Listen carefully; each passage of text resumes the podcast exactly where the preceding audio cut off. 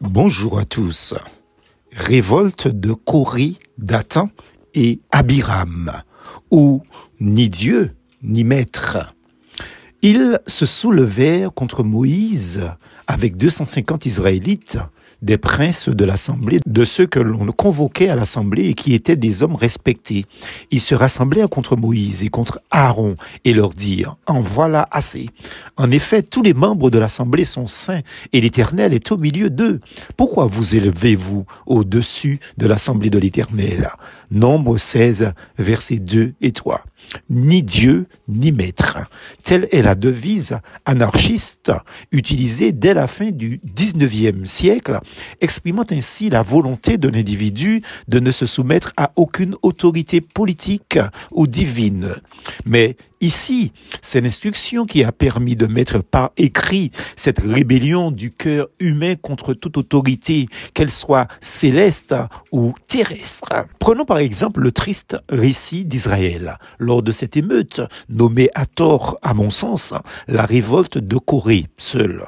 Intitulé incomplet pour moi car en plus de Corée, Dathan et Abiram en tête de file composaient ce trio d'infâmes séditions. En lisant tout le chapitre, nous comprenons que ce tiercé humain très puissant en avait après Moïse, qui symbolisait le pouvoir politique, certes, mais aussi à Aaron, particulièrement à cause de la prêtrise, souveraineté religieuse qu'il convoitait chacun. Ces trois rebelles, hélas puissants parmi les hommes, avaient su corrompre une petite armée d'actionnaires de 250 suiveurs, certainement aussi désobéissants que les trois meneurs que furent Cori, Dathan et Abiram. La rébellion était déjà généralisée. L'émeute, le putsch avait réussi car ils avaient pris le pouvoir sur Moïse, vu que le peuple obéissait sans rechigner à leur appel.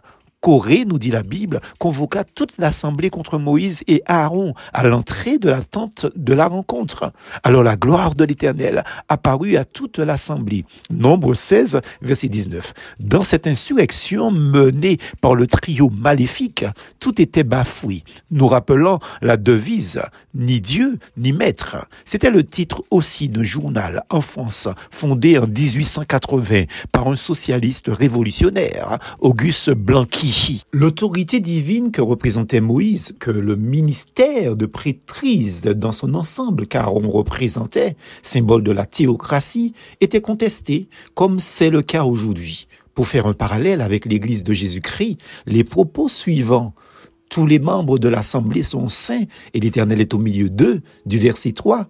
Voilà ce qui ressemble beaucoup à un autre texte souvent utilisé par les nouveaux Corées, entre guillemets, Abiram et Dathan des églises locales. Vous, au contraire, je cite, vous êtes un peuple choisi, des prêtres royaux, une nation sainte, un peuple racheté, afin de proclamer les louanges de celui qui vous a appelé des ténèbres à sa merveilleuse lumière. 1 Pierre 2, verset 9.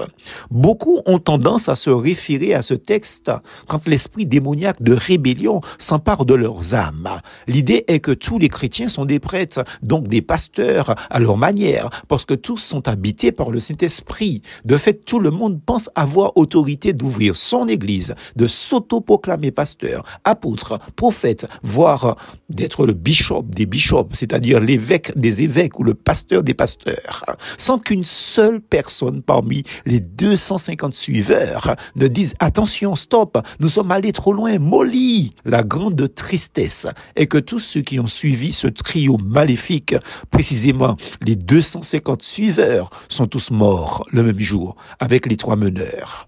Jésus-Christ est le même, hier, aujourd'hui et éternellement. Hébreu 13, verset 8. Dieu n'agit plus ainsi aujourd'hui dans son jugement de manière aussi évidente quand son autorité est bafouée, mais je reste convaincu qu'il continue de frapper. Prenez garde à ne pas faire partie des nouveaux coréites, datanites et abiramites. Fuyez ces instigateurs comme la peste. Voilà ce que dit Moïse. Éloignez-vous de la tente de ces méchants hommes et ne touchez à rien de ce qui leur appartient. Sinon, vous seriez vous aussi supprimés à cause de leur péché. Verset 26. Laissez-les dans leur chemin de rébellion. Sinon, cette proximité vous sera fatale à vous et à vos proches. Si Dieu est amour, il reste saint et juste ami. Vous savez, ce qui est terrible dans l'esprit diabolique de la rébellion, c'est sa ténacité, son entêtement.